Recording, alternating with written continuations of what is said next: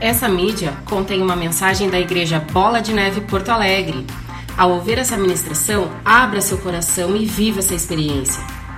Lembre-se, os nossos cultos acontecem todas as quintas às 20 horas, sábados às 19 horas e domingo às 9 da manhã e às 19 horas.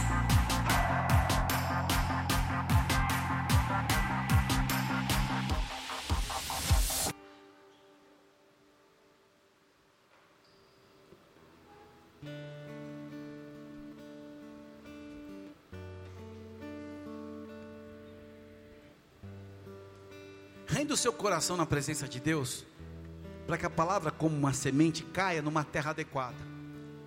Eu peço agora que você não se preocupe com aquilo que está lá fora, suas atribuições, responsabilidades, necessidades e lutas, mas coloque o teu coração, Senhor. Essa palavra vem me alimentar, vem me desafiar. Essa palavra vem trazer cura, providência, vem trazer o sobrenatural. Com essa palavra vem os milagres ativados, na dimensão que ela já é liberada, já possam vir acompanhada da providência do Senhor, da tua presença, da manifestação da fidelidade do Senhor. Quem está comigo aqui? Rende teu coração em um minuto só. Respira na presença desse Deus maravilhoso. Nós não sabemos a dimensão da nossa existência aqui, mas nós temos a eternidade para desfrutar. Mas coloca esse minuto agora. Talvez eu não tenha nada para te dar, o teu irmão do lado, o ministro, a pastora, mas o Espírito Santo tem. Reverencie o Espírito de Deus nesse lugar. Ele está entre nós. Ele revela o Pai, ele revela o Filho. Ele é o consolador. Ele é o advogado, ele é o auxiliador. Ele é que nos faz lembrar todas as coisas que Jesus tem falado conosco na sua palavra. Permita o Espírito de Deus te envolver neste lugar. Talvez numa dimensão que você não tenha entrado até agora.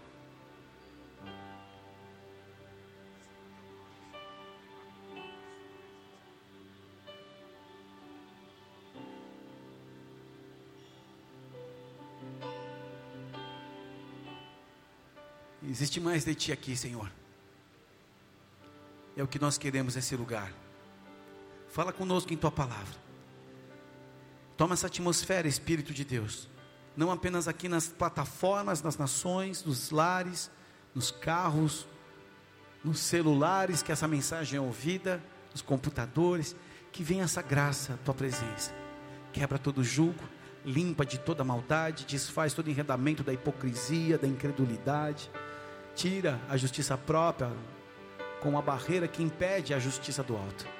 Nós nos rendemos que aos pés da cruz somos todos devedores e aceitamos agora a proposta dessa mesa. Nos alimenta, nos desafia, nos corrige, nos conforta, nos consola, nos direciona, Pai. Traz o impacto do teu amor e do teu perdão, a começar pela minha vida, eu clamo como instrumento e ferramenta. Justifica, me adequa, me esconde em ti que eu apenas comunique o que está no teu coração pelo teu espírito, não pela minha condição. Assim, oro pelos meus irmãos que recebam de boa mente e bom coração essa palavra e que possa, Pai, liberar coisas sobrenaturais que o homem não espera, mas o Senhor já tem preparado.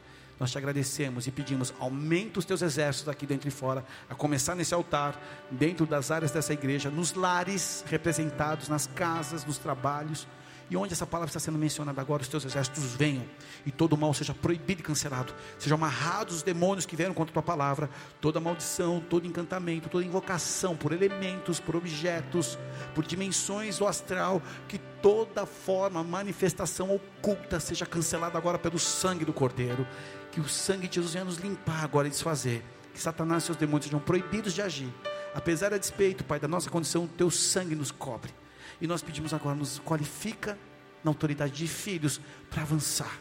Assim te agradecemos, Pai. Céus se abram, tua palavra venha, teu propósito seja ativado aqui, em o nome de Jesus.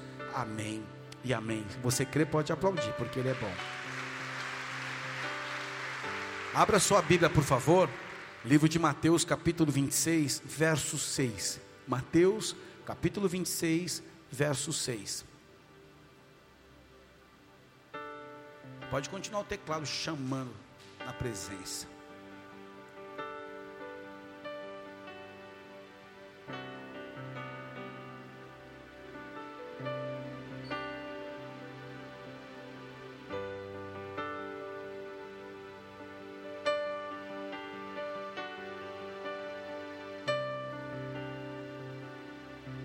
Livro de Mateus, Novo Testamento, capítulo 26, verso 6, diz assim: Ora, estando Jesus em Betânia, em casa de Simão leproso, aproximou-se dele uma mulher, trazendo um vaso de alabastro cheio de precioso bálsamo, que lhe derramou sobre a cabeça, estando ele à mesa.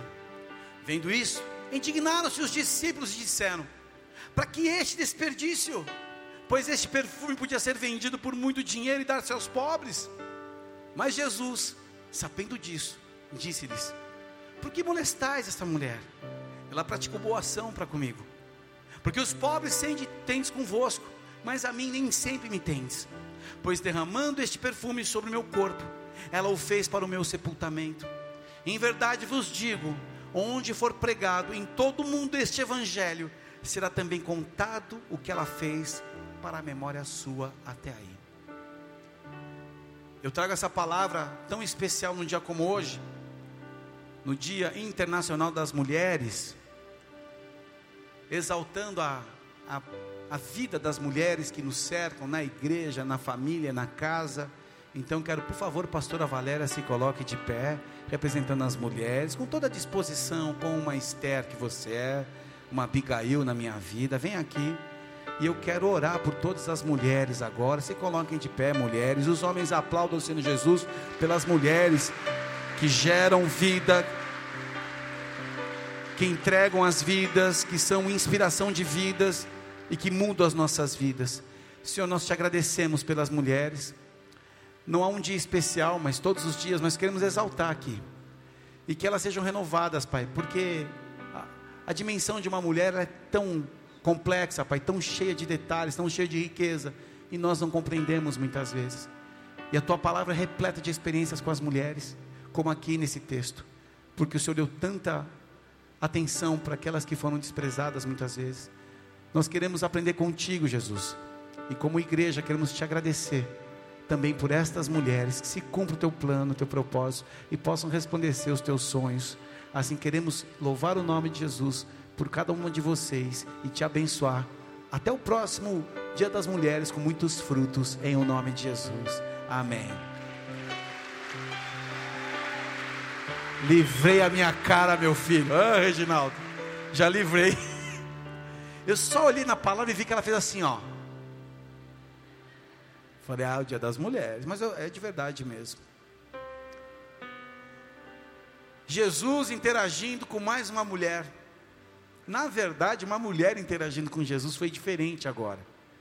Eu tenho aprendido que todas as vezes que uma Jesus está com um interlocutor, pode ser também eu e você numa projeção de cenários. E aqui o que nós vemos, uma cena muito importante, porque a entrega dessa mulher a ungir os pés de Jesus com um óleo muito caro, que você já sabe que está aqui no texto, ela trazia nessa atitude desse vaso de alabastro muitos ensinamentos fonte de livros, de músicas, de congressos, fonte de muita ministração. O que nós vemos aqui, que podemos aprender entre muitas coisas, é que ela trazia uma disposição de expressar amor. A disposição de expressar esse amor de uma forma altruísta recebeu a aprovação de Jesus. Altruísta é aquela pessoa que pensa nos outros antes de pensar, de pensar em si próprio. O altruísmo é uma das bases de várias doutrinas religiosas, como o cristianismo. Só que no cristianismo o altruísmo é revelado através do amor ao próximo, conforme Jesus fala em João 13, 34: Um novo mandamento vos dou, que vos amem, que vocês amem o próximo como a você mesmo. E nós vemos essa atitude, mas a pergunta é: quem era Jesus para ela? Presta bem atenção.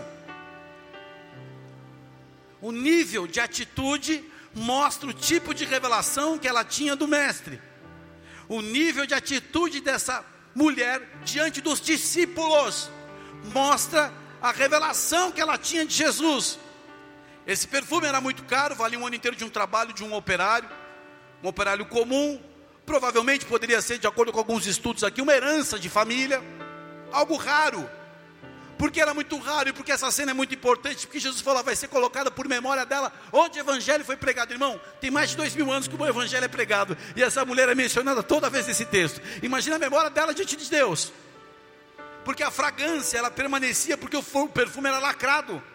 O perfume estava lacrado nesse alabastro, nesse tipo de pedra, de mineral, que era especial para isso. O melhor recipiente para os antigos perfumes valorosos, aquilo que era muito valioso, provavelmente do Oriente Médio, algo muito raro, mas ele estava lacrado, estava guardado.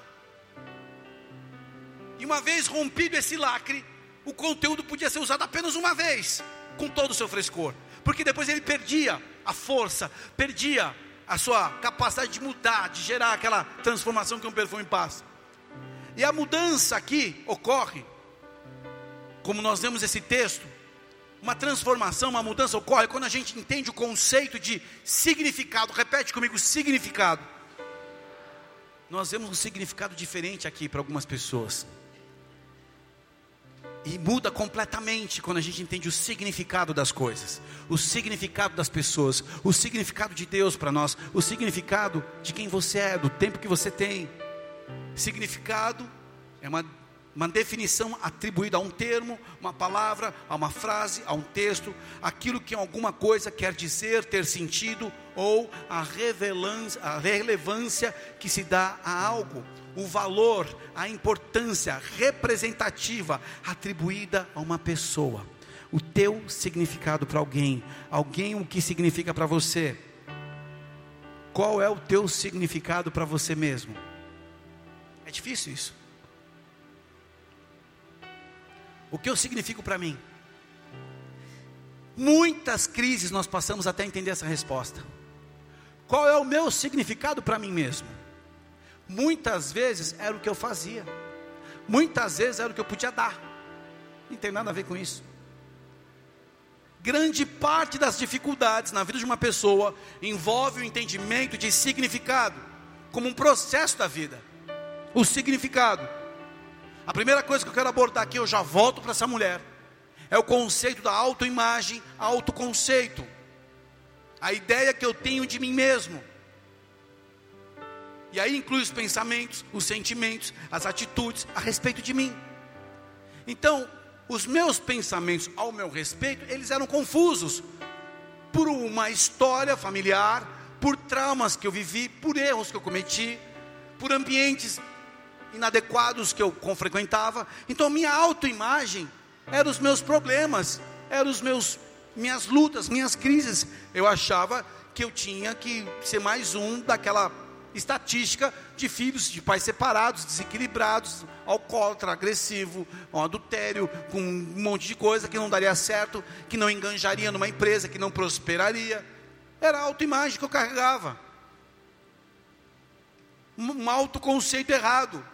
E nesse autoconceito, nessa autoimagem, nós colocamos a lista de traços de personalidade, pontos fortes, pontos fracos. Uma coisa é a tua, autoimagem, outra coisa é a tua autoestima. E aí muda um pouco, porque a autoestima é a estimativa que eu faço do meu valor, a minha competência, a importância que envolve uma avaliação, um senso de valor adquirido. Então essas autopercepções ficam guardadas aqui dentro, fica na nossa mente e pode mudar em função da minha experiência. Tem um texto de Lucas 7 que eles falam assim: ah, mas ele saberia que essa mulher é uma pecadora.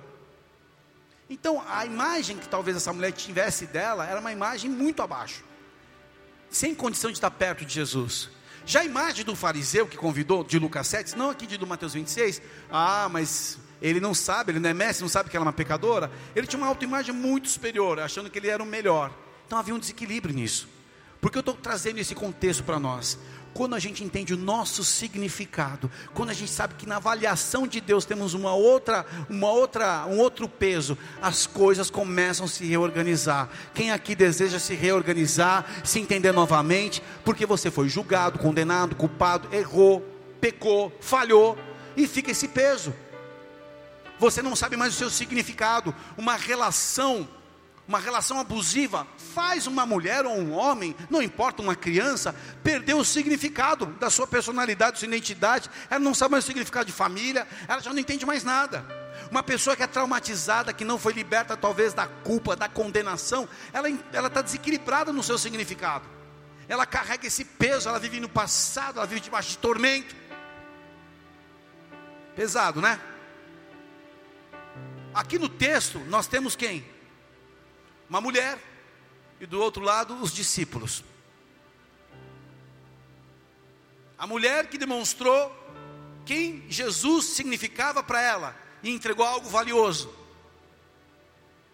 E os discípulos que julgaram e contabilizaram o desperdício. Sabe quando eu começo a mudar a minha avaliação ao teu respeito às pessoas que me cercam? Quando eu entendo o teu significado para mim. Muita gente aqui, a grande esmagadora maioria, passa por lutas de rejeição, ou passou, por falhas do processo. Por exemplo, meus melhores amigos não me ligaram no dia do meu aniversário. Só uma pessoa que eu considero muito importante me ligou, que foi meu pastor. Meus melhores amigos não me ligaram. Era um domingo de carnaval, eu estava em missão. Não manifestei nada na internet. Ó, oh, obrigado, gente, porque hoje é meu dia. Não fiz nada disso. Apelando, por favor, venham me paparicar. Se eu não sou uma pessoa curada na rejeição ou bem definida, eu avaliaria que tipo de amigo é esse que não me liga no meu aniversário, porque isso eu já fiz no passado. E qual é o meu significado para eles? Quem está comigo? A gente começa a contabilizar coisas. Para minha esposa, para minha filha, um filho nunca sabe o quanto, como pais, nós, quanto eles significam para nós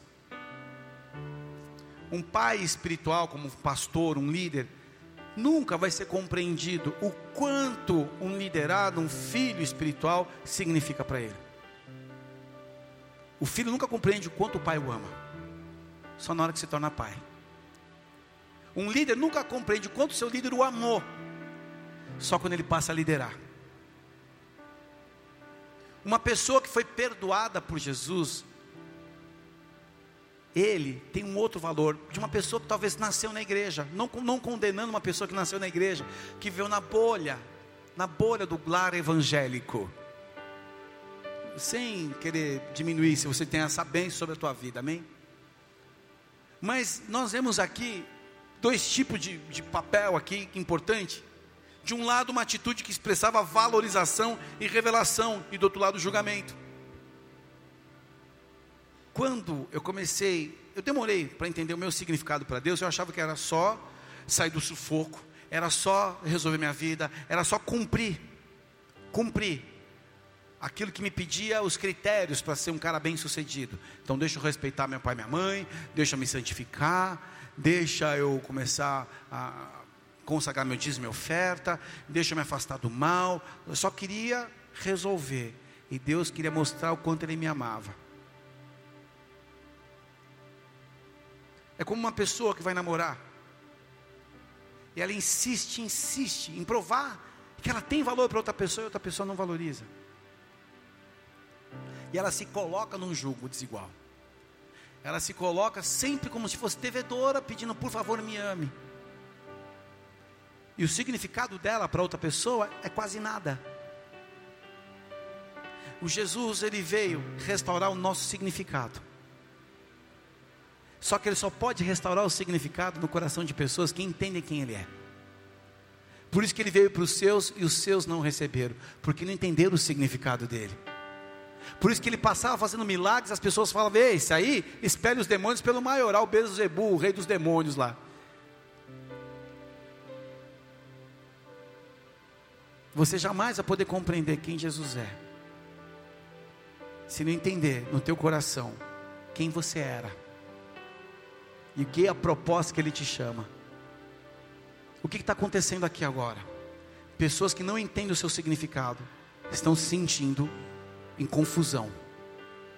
Pessoas que não entendem o seu significado acham que pela produção vão ser aceitas. Pessoas que não entendem o seu significado correm atrás como se fosse uma dinâmica insana. Num casamento, a pessoa talvez tenha que passar pelo risco de perder, quase perder, para entender o significado.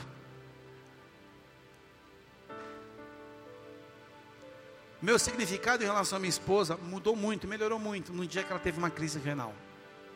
Eu vi essa mulher, uma madrugada, revirando de dor. E eu vi ela lutando com todas as forças, ainda fardada, que ela vinha do batalhão que ela trabalhava. E eu olhei para ela e falei: Meu Deus, está linda a condição que ela pode. Senhor, ajuda. Muita dor, muita dor. E naquele processo difícil, o significado dela aumentou para mim. Quando eu feri minha filha, em momentos que eu não tive sabedoria de falar, e eu vi que eu feri o coração dela, eu vi o quanto eu significo para ela, eu fiquei sem falar com ela, eu dei uma gelada nela, eu entendi o desespero dela por mim, o meu significado, o significado que eu tenho para ela, mudou o valor que eu tenho, o meu ministério, talvez pela dinâmica, a gente não valoriza o ministério, até a gente olhar para o lado e ver quantas dificuldades outras pessoas passam e como Deus tem sido bom, como Ele confia, como Ele mima. O que, que precisa acontecer para você entender o seu significado? Quando eu entendi o desenho, o plano de um casamento e o que era uma celebração de um casamento, eu comecei a ter a revelação de casamento no noivado. De hoje, amigos, Santos e Letícia. É noivado. Ele era uma tá lá, ela era uma intercessora, fizeram um noivado.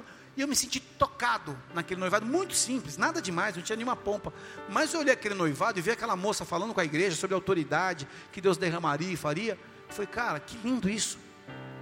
Cara, eu quero que Deus faça como eles, na vida, como está fazendo neles, faça comigo. E o significado da santidade e o significado de respeitar a pessoa que Deus me daria para caminhar, o significado de ter a bênção de um pastor, o significado de ter a bênção dos pais, e o significado de ter um altar que Jesus me esperava no dia do meu casamento, e o significado de tomar todas as decisões debaixo de jejum e oração mudou. Nosso testemunho ele é conhecido, mas os detalhes da agenda, da presença de Deus, da honra de Deus, da viagem que nós não teremos condição, do cuidado, da alegria, da presença do Senhor naquele ambiente. Tudo porque um dia o significado mudou. Sabe quando eu decidi mudar meu, quando mudou meu significado do meu ministério? Quando eu fui ferido. Eu fui manipulado. Eu sei que está debaixo de uma influência ruim no sentido de pessoas manipulando. Eu sei o que é isso. De coação, área financeira. E eu servi de todo o meu coração esse ministério que eu participava antes de vir para Bola de Neve. Eu entreguei meus domingos, meus finais de semana. Durante um ano. Minha vida era servir. Falo sem nenhuma vaidade. Abria a igreja, limpava a igreja, sozinho eu cheguei a fazer a faxina numa igreja sozinho. Numa igreja, metade dessa igreja, sozinho. E adorando a Deus. E, e o chão era carpete. Eu limpei com aquele carpex, com aquela escovinha. Quem já fez isso? Balde, carpex, vai limpando e varrendo. Limpei toda a igreja. De Deus. E não, e não, mas eu fui abusado nessa área. Me senti manipulado. Eu estava muito triste. E era um domingo que eu deveria estar meio-dia, a uma da tarde, para o culto das três, chegava uma da tarde, terminava às cinco, quatro e meia, cinco horas, já ficava no culto da, do início da noite e no segundo culto também das sete e meia. É, já emendava meu domingo. Eu chegava uma da tarde e ia até às dez da noite. Naquele dia eu não fui. Fiquei na parte da manhã, fui embora, fiquei em casa. Não me esqueço, como se fosse um domingo como hoje. Começou Fantástico. Acho que foi a última vez que eu vi o Fantástico, em 2001. E Deus falou comigo: O que você está fazendo aqui? Vai para a igreja. Eu fui para a igreja. Sentei no fundo. O ministro estava adorando, estava pregando, foi uma palavra, e ele falou uma coisa: Eu preciso orar por soldados feridos. De mil pessoas que tinha naquela igreja, aquela palavra era minha. Eu desci, estava de bermuda e tênis, fiquei assim num canto. Um pastor auxiliar veio e orou por mim, recebi a palavra de Deus, mas a presença do Espírito Santo estava naquele altar. Eu estava tão machucada, mas ao mesmo tempo eu queria tanto Deus. Eu me lembro como se fosse hoje, a presença de Deus, com os meus olhos fechados e chorando, a presença de Deus se aproximou conforme aquele ministro veio perto de mim, e quando ele orou por mim, algo sobrenatural aconteceu. Eu nunca tinha sentido uma descarga física tão poderosa da presença e da glória de Deus, eu senti ali. E quando esse ministro virou as costas, continuou orando, orando em línguas, eu só fiz um pedido: Deus, que o Senhor me use para uma geração como o Senhor usa esse cara aí. E sabe o que aconteceu?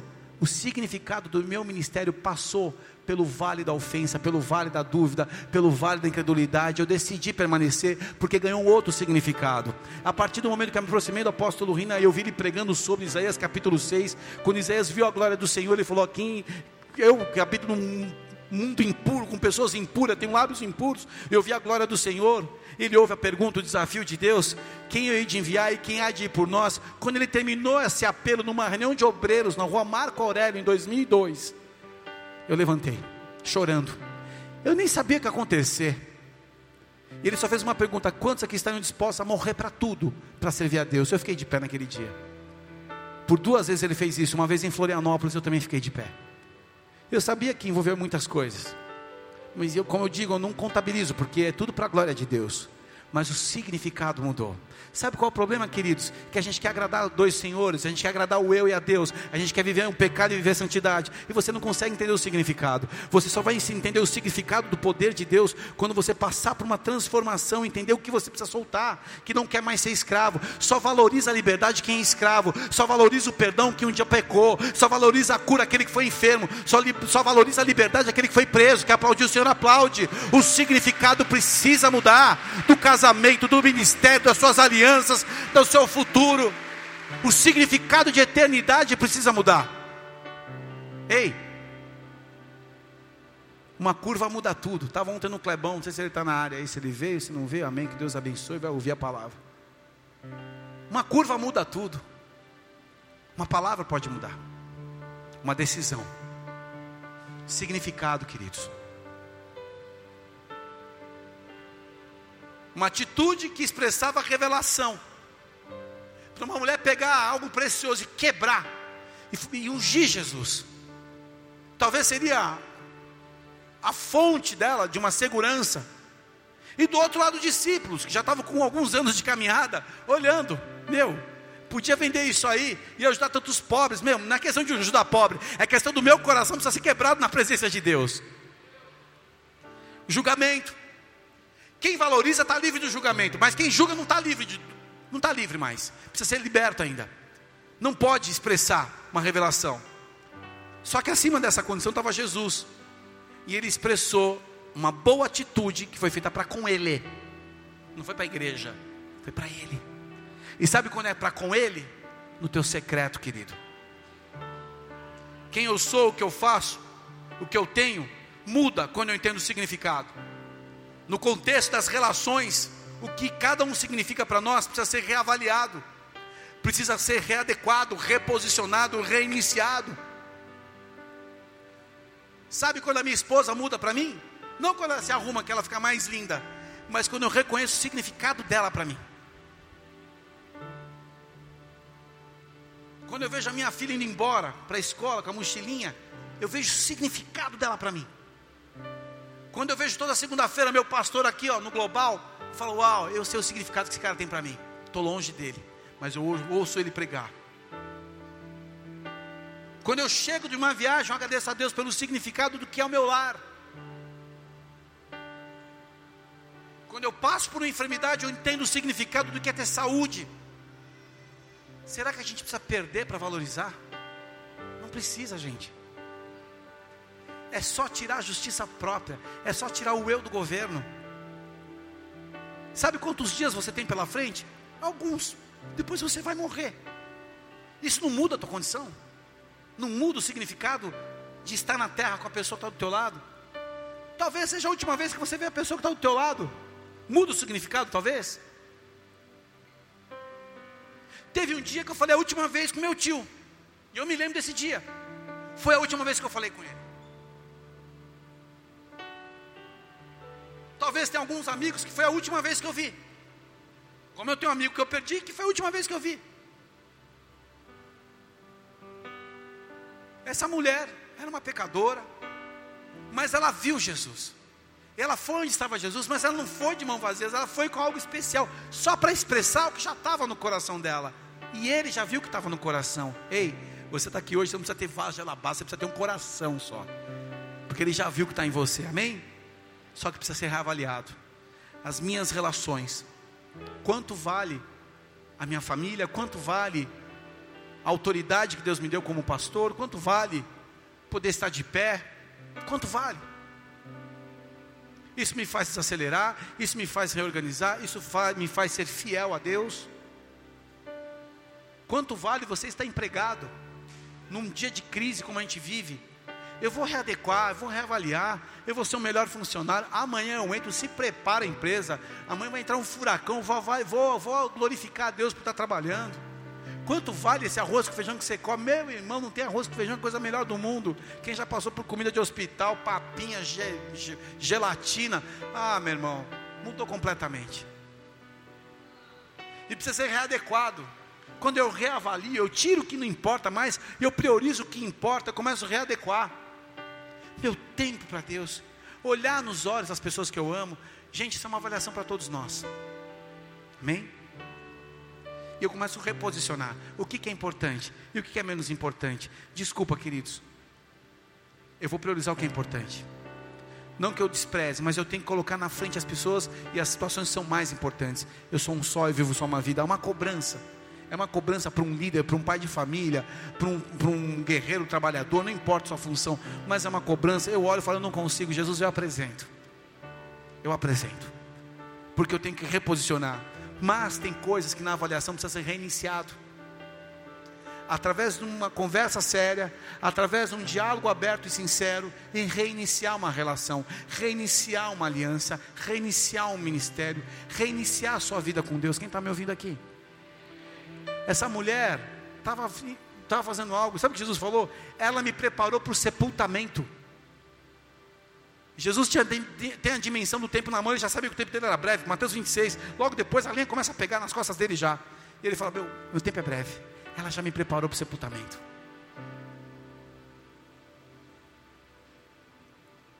Sabe por que tem conflito? Porque a gente está desperdiçando tempo. Sabe quando eu percebo quanto vale alguém para mim? Quando eu faço uma pergunta: O que seria a minha vida sem essa pessoa?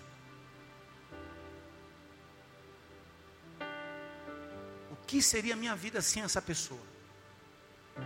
Então eu começo a reavaliar.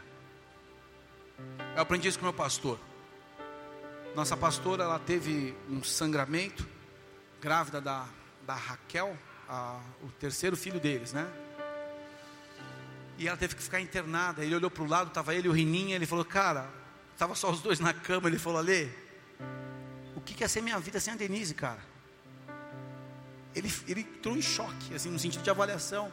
Ou seja, muda. Muda. Jesus respondeu aos discípulos: Por que molestais essa mulher? Ela praticou a boa ação para comigo. Porque os pobres sempre tendes convosco, mas a mim nem sempre me tens. Pois derramando este perfume sobre o meu corpo, ela o fez para o meu sepultamento. Aqui entra outra questão importante: o dar, a entrega, está ligado ao, ao significado que essa pessoa que recebe tem.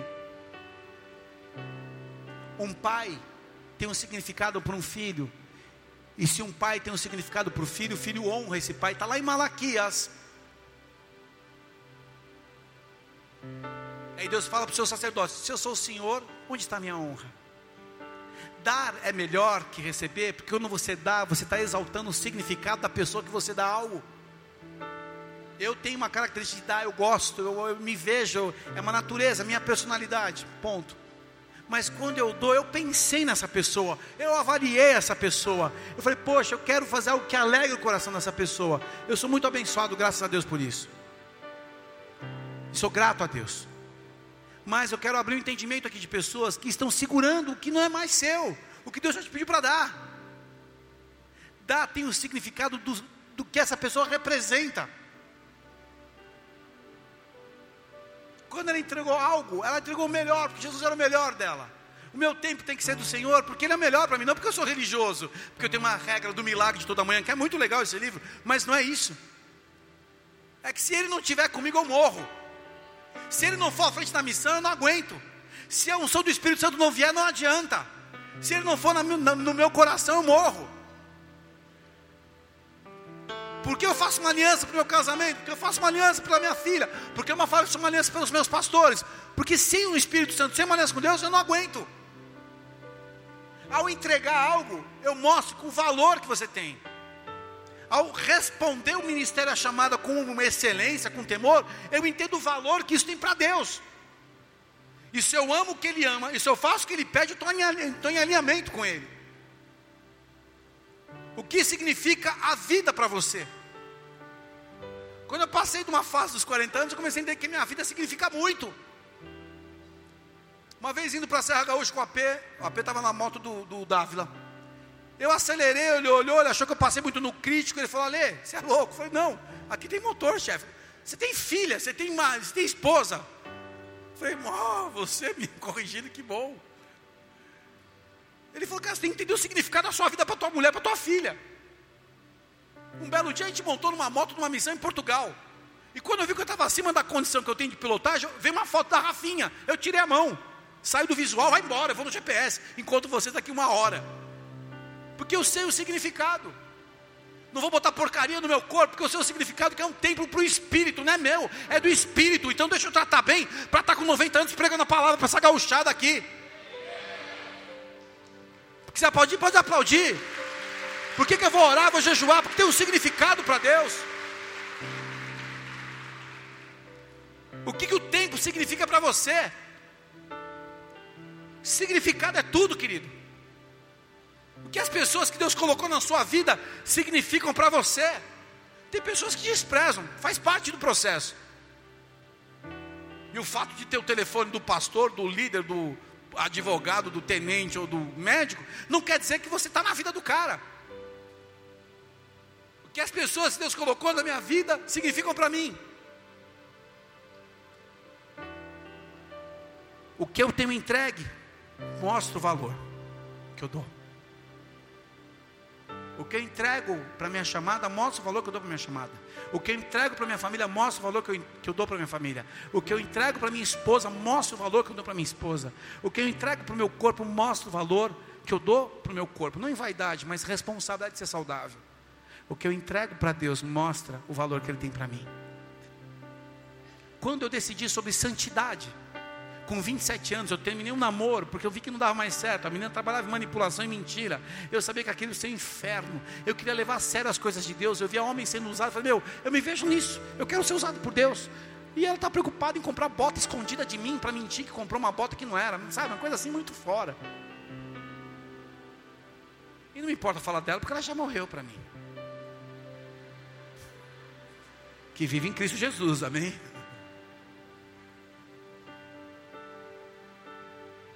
Mas eu entendi, Deus, eu quero estar um dia na tua presença com uma esposa que o Senhor me deu, vivendo aquilo que o Senhor me chamou para fazer. Sabe o valor que eu dei para o ministério um dia? Quando eu vi o apóstolo Rina com alguns pastores, ainda não tinha o time do conselho, mas tinha os mais maduros: Serginho, Giba, Eric, Digão, Priscila. Entrar numa sala com ele com o apóstolo Issan Halawi. E era uma sala meio que profética, ele ia orar pelos pastores que estavam no campo. Eu olhei aquilo e horas antes ele tinha feito uma pergunta para mim, Ale, Valéria, posso contar com vocês? Nas areias da, da praia ali do, do Morro, Morro, das Pedras. E depois, quando ele foi fechar a porta, eu falei, AP, pode contar comigo. Na próxima sala eu estou aí dentro. Ele falou, se Deus quiser, você vai estar aqui dentro. Eu dei valor. O significado mudou para mim. O significado das coisas. Talvez vocês gaúchos não, não entendam o significado, o que é morar no Rio Grande do Sul. Só quem morou fora valoriza morar nesse lugar, que é tão lindo, tão maravilhoso. E só não tem as praias perfeitas para não ter independência total, até de Deus. Rio Grande do Sul é lindo. Eu sou apaixonado por essa terra. Quando eu saí de Iraí até Uruguaiana, falei, o quê? Do Chuí até Guaíba num dia, adorando ao Senhor, pregando a palavra e guerreando. Falei, eu amo essa terra. E afirmo mais uma vez, eu descobri a Dani Prates é do Alegrete, né? Eu vejo o canto alegretense e me emociona, cara. E eu não estou fazendo piada não, que para mim é sério. Nunca vi um amor assim tão grande, né? De um povo por uma terra. Então eu entendo o significado de que é estar aqui. Eu não posso, sabe qual é o problema? O tempo diminui o significado. a nega velha. Oh. Eu vejo a foto.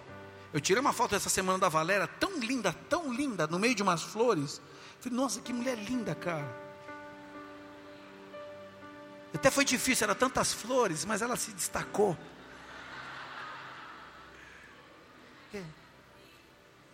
Saiu linda. Obrigado por ter dito sim para mim. Mas agradeço a Deus por ter dito sim para você.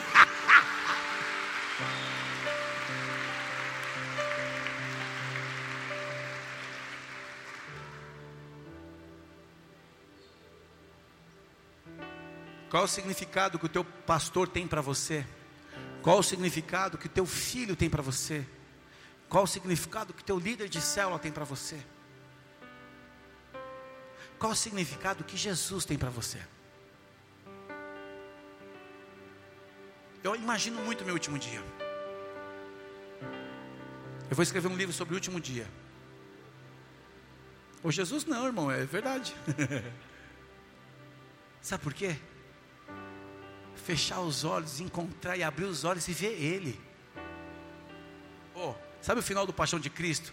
Que abre assim o túmulo, assim, aquela cova, aí sai o bonitão. Ele é lindo, ele é muito mais bonito que o Jim eu sei disso, mas é uma referência para me ajudar, que eu sou muito limitado humano ainda e vê aquele com a roupa linho, os olhos como chama de fogo.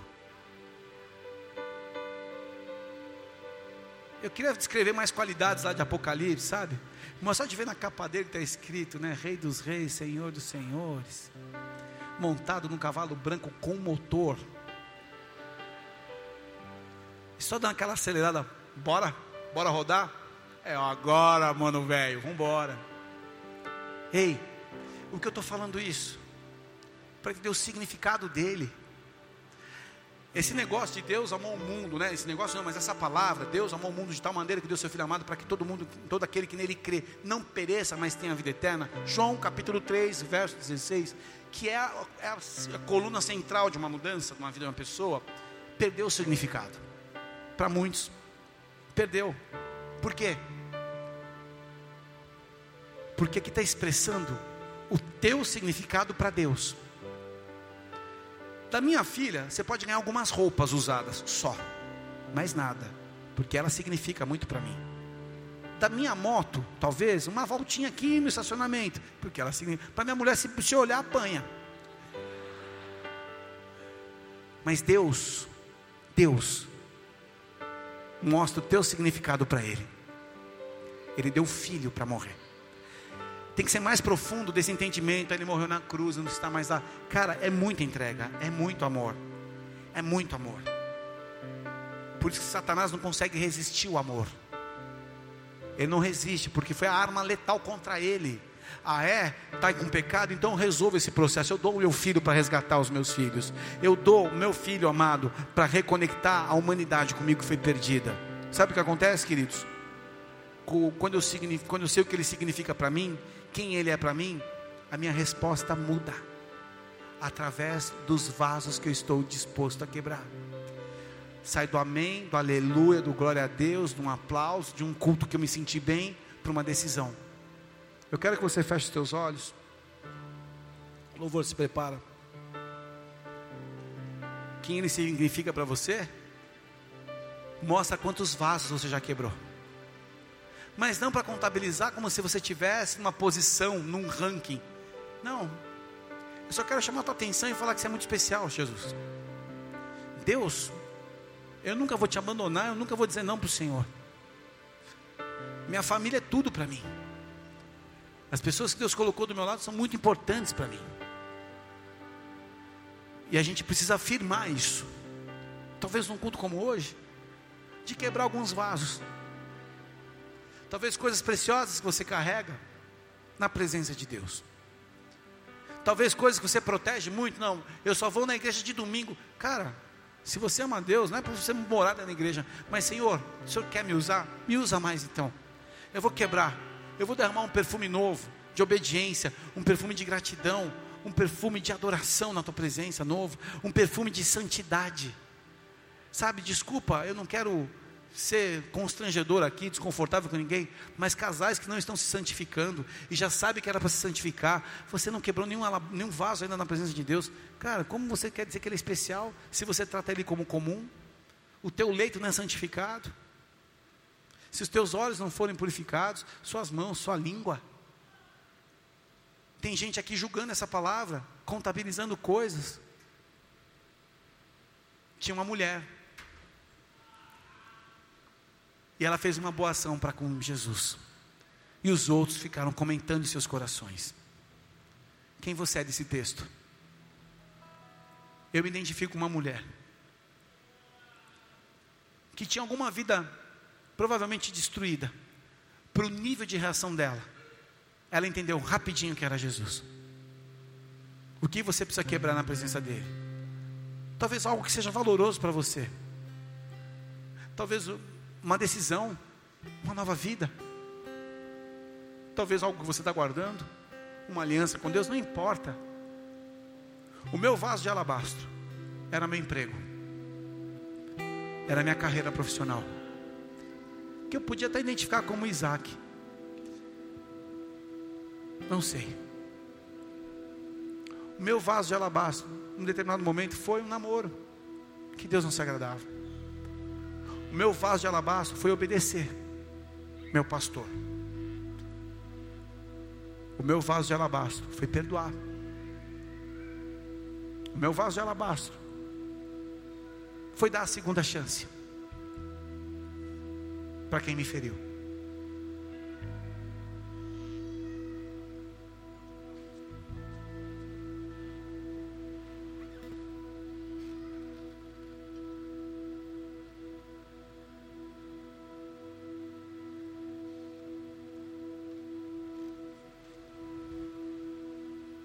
Que, que é o teu vaso de alabastro ser quebrado hoje?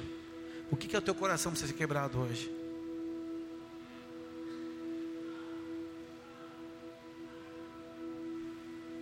Algo precisa ser quebrado aqui. Talvez muito julgamento no coração. Muito julgamento. Eu sinto isso. E alguns pequenos, quebrando tudo Talvez você tenha anos de evangelho e nunca quebrou. Algo precisa quebrar, um lacre precisa ser rompido. Sabe, da reputação, da tua justiça, do teu eu. Senhor, eu quero colocar minha vida aqui agora. O significado tem um poder de te mudar. Muda a tua visão. Muda suas decisões, muda a tua escolha, muda o teu futuro. O significado da família. O significado de ser chamado por Deus, escolhido desde o ventre. O significado de ter uma aliança nessa casa, de ter uma aliança com a tua família biológica, de ter uma, uma aliança com a tua família ministerial, de ter uma aliança no seu emprego. Pessoas que estavam desvalorizando o seu emprego. Tem pessoas que nunca ficaram desempregadas aqui, estão murmurando. Ei, eu me lembro o dia que eu entrei a primeira vez no emprego que era o meu sonho. E todas as vezes que eu passava o crachá naquela empresa para entrar, se renovava a gratidão em mim. Porque tinha um significado diferente. Vocês entendem tanto de significado do time de futebol que você chora, grita, vai até o Japão assistir um jogo se precisar.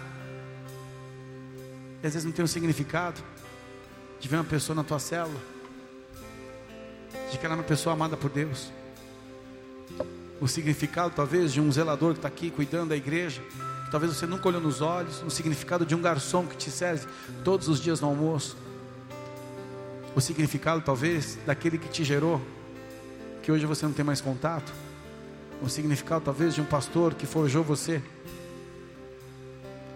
talvez um líder de célula que te ajudou até você ser batizado, e acima de tudo, o significado de Jesus para você, a palavra dele. Algo precisa ser quebrado aqui hoje. E um perfume ser derramado. Da sinceridade, da gratidão, da generosidade, do amor. As pessoas que desvalorizam o seu ministério é porque não entenderam. que a coisa mais importante e que pode mudar vidas, que pode mudar destinos, eternidades, é o teu ministério sobre a vida de uma pessoa. Senhor, nós oramos aqui agora, apresentando diante de Ti. Significado, pessoas que foram rejeitadas. Significado para aqueles que foram amaldiçoados por líderes. Significado e pessoas que foram abusadas. Significado para aqueles que estão distantes. Significado para aqueles que estão feridos. O significado para aqueles que estão presos. Eu oro agora, Pai Eu oro agora por aqueles que precisam ser libertos da justiça própria, do julgamento do coração, porque muitos estão prontos para quebrar um vaso nas tuas mãos hoje, derramar sobre o Senhor algo novo, uma nova aliança contigo, um novo tempo, uma nova proposta contigo, um novo desafio a ser vivido contigo. Eu oro aqui por esses, Pai, que sentem essa dificuldade agora pela justiça própria, pelo julgamento, por um autoconceito errado, que são tão pecadores quanto mais se sentem pela religiosidade, pela dureza, pelo orgulho, imunizados de um confronto. Que isso caia por terra agora, porque diante de ti todos nós somos envergonhados, diante da tua glória ninguém resiste, tua palavra muda o nosso interior. Eu peço agora, começa a tratar em áreas que se são áreas que são resistentes nessa palavra de confronto.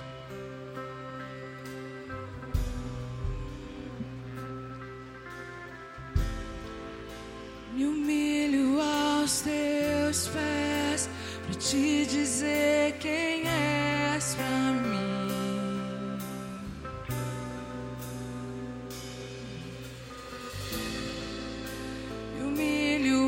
Aos teus pés para te dizer quem és para mim. Pois tu és tudo que eu preciso, meu socorro, meu auxílio, meu libertador.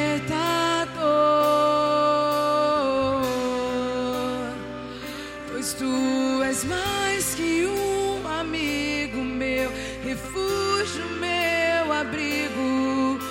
meu Salvador.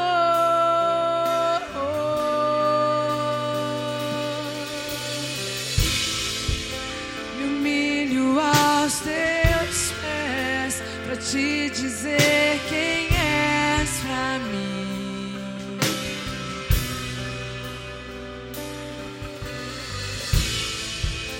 Me humilho aos teus pés para te dizer quem mim. Pois tu és tudo que eu preciso, meu socorro, meu auxílio, meu libertador.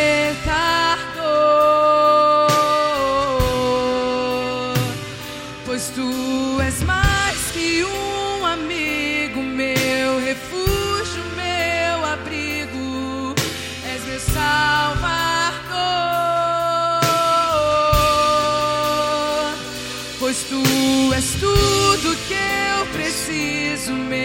socorro,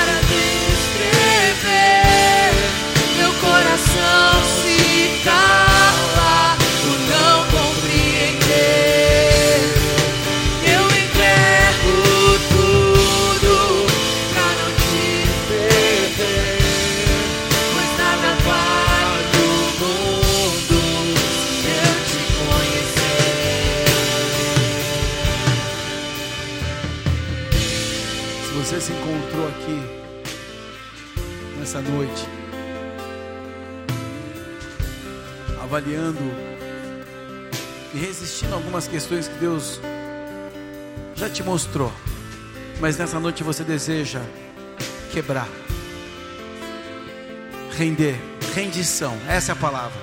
Algumas pessoas demoram para se render e ficam justificando e contra-argumentando e ressentindo e feridos, ferindo trevas entre relações, mágoas, ofensas. E você não se quebra na presença de Deus. Porque quem quebra o, o lacre e quebra um alabastro e deixa derramar o perfume é o que se humilha. Não se preocupa mais com a sua reputação, com a sua justiça, com a sua condição e simplesmente quer se expor na presença do Senhor porque o ama. Se eu tenho uma pessoa ou mil pessoas ao meu lado, não importa, eu e ele. Com a mão no teu coração. Se você deseja hoje quebrar na tua vida essa estrutura e começar a reconsiderar os teus caminhos, reconsiderar suas relações, reavaliar coisas que ficaram paralisadas aí. A expressão do teu amor precisa mudar agora, não mais de uma forma reservada no sentido, olha, eu não, mas se colocar diante de Deus de verdade. Deixar romper o lacre, deixar sair uma fragrância nova da tua vida. Algo que seja valioso, algo que mude, uma nova atitude, porque mostra um novo nível que você quer entrar. Algo importante precisa ser quebrado hoje.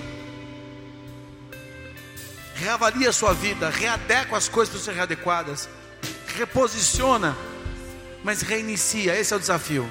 Reinicia hoje.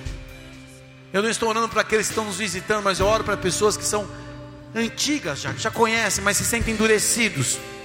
E algo precisa quebrar aqui hoje. Eu falo de pessoas que já exercem cargos, eu, já, eu falo de pessoas que já caminham anos no Evangelho, eu falo de pessoas que já viram muitos vasos serem quebrados na sua frente, mas eles mesmos não, não quebraram. Pessoas que não querem renunciar, porque quebrar o vaso é renunciar algo que para você tenha valor. Mas você entendeu o significado de Jesus, a vontade dele para a sua vida. O manto de humildade precisa cair em você hoje, mas ele só cai quando você se humilha. Se essa é a sua condição, onde você está, levante o seu braço.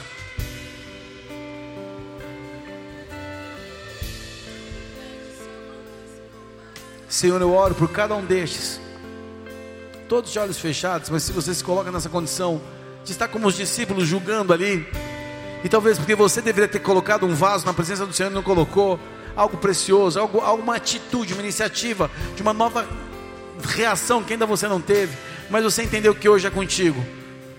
E você chegando na tua casa, você vai pegar o seu vaso de alabastro e vai quebrar os pés do Senhor numa atitude talvez profética, ou talvez uma atitude prática, mas aqui já está acontecendo isso.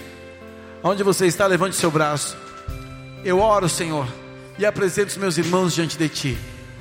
E nós estamos aqui para nos humilhar e reconhecer o pecado da justiça própria, do julgamento, da condenação, silenciosos no coração. De olhar para o próximo sempre com uma sentença, sempre julgando, sempre colocando um ponto, mas nunca olhando para si mesmo, Senhor, como aqueles que precisavam desse perdão, entendendo quem o Senhor é Perdoa, Pai, porque a intelectualidade fez um Jesus conceito novo, não um Jesus Senhor que merece ser adorado, que, que é digno da nossa humilhação e da nossa rendição. Nós estamos aqui para pedir perdão nessa noite. Espírito de Deus nos mostra o que precisa ser rompido, qual é o lacre a ser arrancado, qual é o perfume a ser liberado, qual é a decisão a ser tomada para uma nova fase da vida que precisamos viver. Perdoa, Senhor, a religiosidade, perdoa a hipocrisia, perdoa, Senhor, a incredulidade, a cegueira. Porque essa mulher identificou rapidamente quem era Jesus, mas os discípulos julgaram. Os religiosos julgaram. Mas nós estamos aqui pedindo perdão nessa noite. E queremos reaprender o teu significado o significado da nossa vida, o significado da nossa família, do nosso cônjuge, dos nossos filhos e pais, o significado do tempo que ainda temos, o significado da aliança ministerial que temos, o significado do nosso trabalho, da nossa saúde. Estamos aqui nessa noite para isso. Quem deseja agora reiniciar um processo aqui, se coloca de pé no seu lugar. Vamos adorar o Senhor. E você pode, no meio dessa adoração, fazer uma aliança com Deus, apresentar o teu coração. Senhor, eu quero reiniciar os meus processos. Eu quero começar novamente. Eu quero mudar, Pai, os padrões que eu tenho vivido. Vamos adorar o Senhor.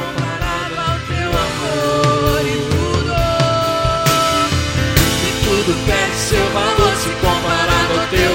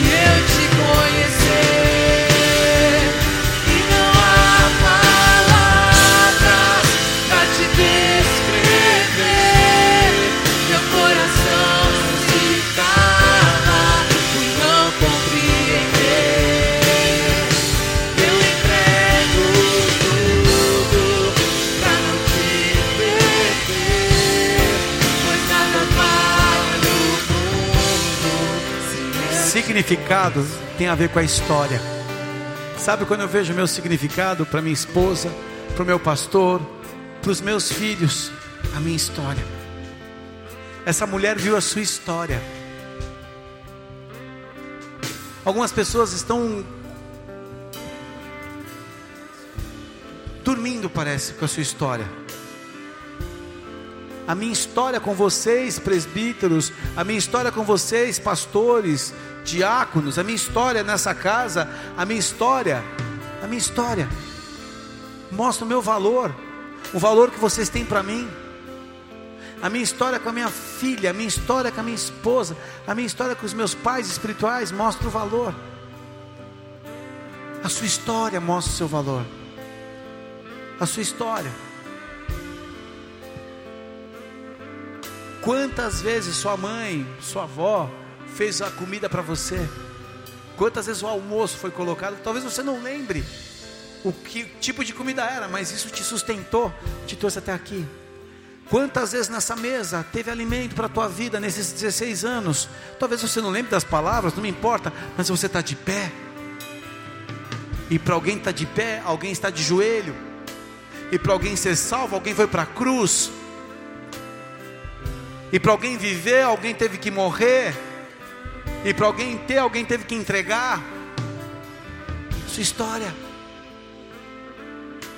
Existem líderes aqui que precisam reiniciar sua história. É por vocês que eu oro nesse lugar. Para que você veja, lembre o dia que você aceitou Jesus e que a chama do teu ministério acendeu e nunca mais você foi o mesmo. Mas as circunstâncias aconteceram, as lutas vieram, os erros, a apostasia, a, apatia ministerial. Mas hoje, hoje, o Senhor quer reiniciar na tua vida. O Senhor conta com você para essa geração no Rio Grande do Sul. O Senhor conta com você para sua família.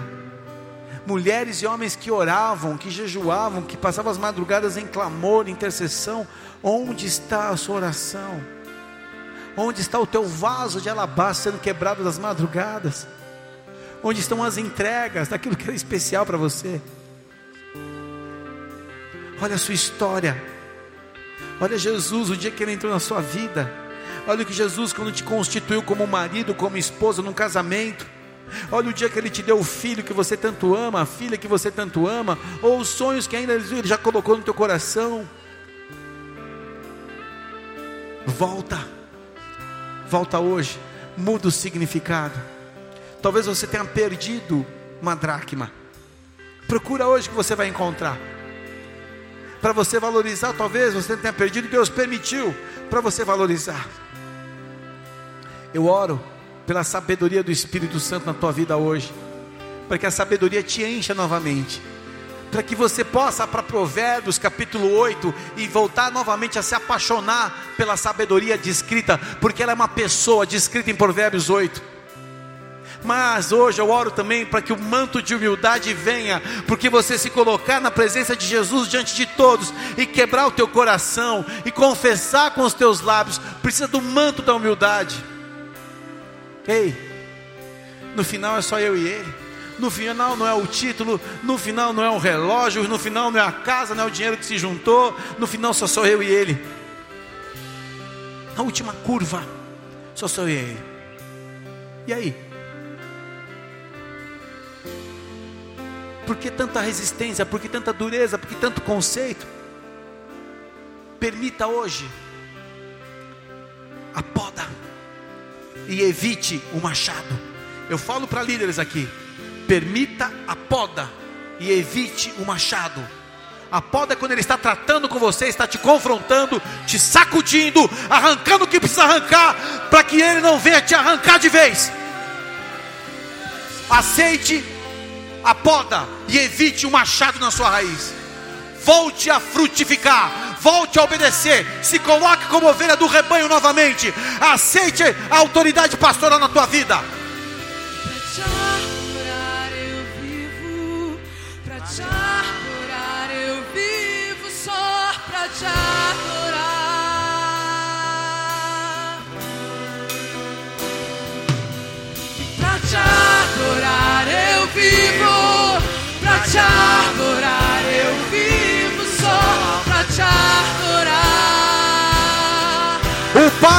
Abrindo a porta da sua casa para aqueles que querem quebrar o seu coração, para aqueles que querem confessar sua condição, para aqueles que querem reiniciar o seu processo. Essa é uma noite onde Deus espera o teu coração, onde Deus espera a tua confissão, onde Ele te reconecta a tua chamada, reconecta a tua família, reconecta o teu casamento, reconecta a tua santidade, reconecta a tua autoridade. Volta para a presença de Deus. Pra te adorar, pra te adorar eu vivo, pra te adorar eu vivo só pra te adorar. Toda sujeira, toda mentira, todo conceito errado é arrancado hoje. Começa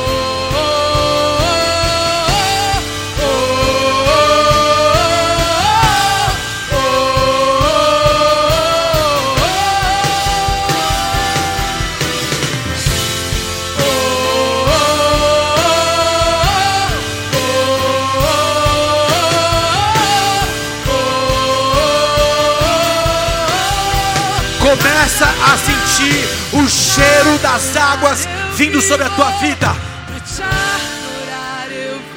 Pessoas estavam secas, pessoas estavam resistentes, Pessoas que estavam acostumadas com os espinhos. Ei, Deus está mudando a tua estação. Deus está te colocando em outra condição. Começa a mudar a sua mente. E o teu coração é alvo dessa bênção. Eu.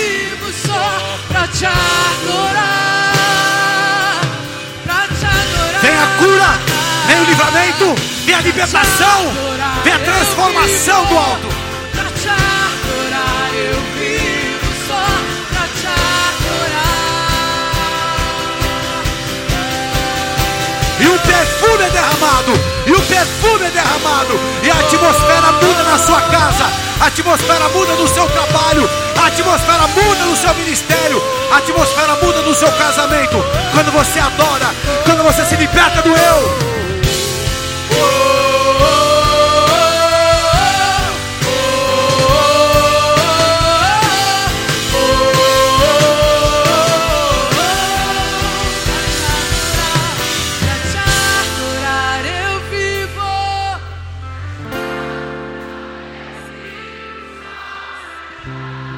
Só se acessa corações com humildade. Deixa eu explicar uma coisa para você que é pai e precisa conectar o coração do teu filho. Seja humilde.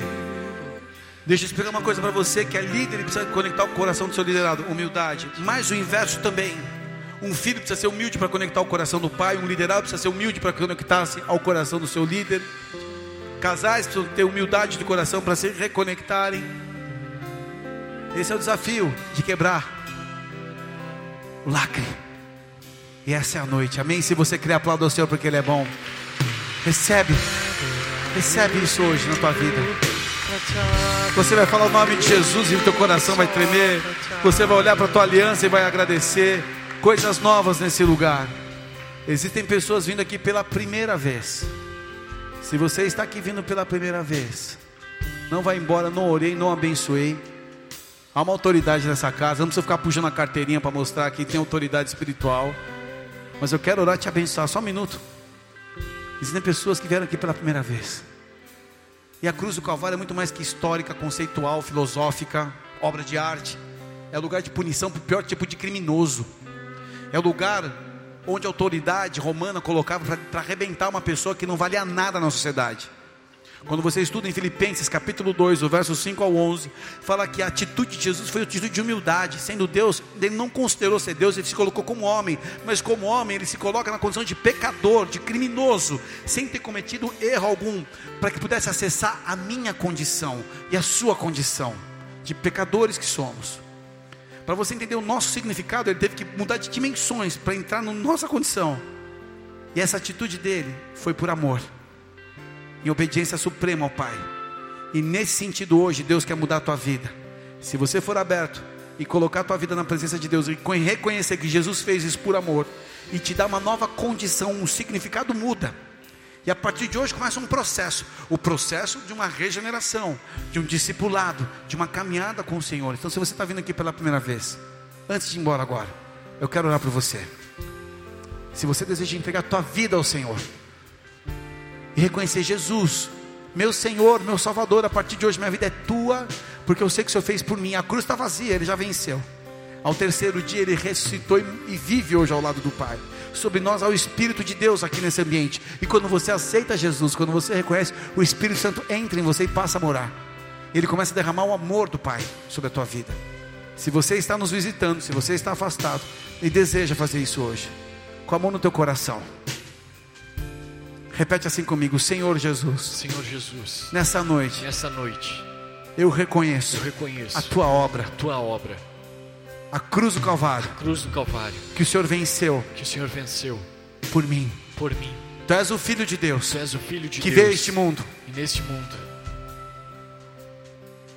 E se entregou que se entregou por mim, por mim para perdoar os meus pecados, para perdoar os meus pecados, para me dar a vida eterna. Dar a vida eterna. Na cruz do Calvário. cruz do Calvário. O Senhor ressuscitou, O Senhor ressuscitou. E hoje vive. e hoje vive. E eu reconheço, E eu reconheço, a partir de hoje, a partir de hoje, Jesus Cristo de Nazaré, Jesus Cristo como meu Nazaré, único Senhor, como meu único meu Senhor, único Salvador, meu único Salvador, perdoa os meus pecados, os meus e pecados, escreve meu nome escreve no meu nome livro da vida eterna. da vida Minha eterna. vida é tua, Minha vida é meu tua. coração é teu, Meu coração é teu. e hoje? E hoje? Eu me abro eu me abro para caminhar, pra caminhar como teu filho, como teu filho nessa, terra, nesta terra, em nome de Jesus. Pode de aplaudir o Senhor porque Ele é santo.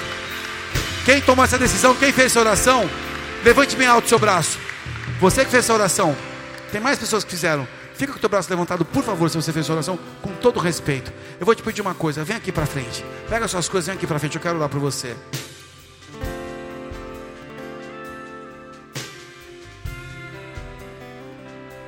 Para frente, você que fez oração. Eu quero que a minha liderança aqui da frente, os diáconos, os líderes de célula, venham aqui abraçar cada um de vocês que fez essa oração. Vem para cá, por favor. Para a gente é muito importante, mas libera o corredor, tá? Para a galera vir do fundo. Enquanto isso, a igreja aplauda o Senhor por cada um destes. Se você veio aqui e, e fez essa oração, ó, galera do fundo está vindo, vai liberando o corredor, vai invadindo o corredor, meus líderes de célula, meus diáconos, meus presbíteros.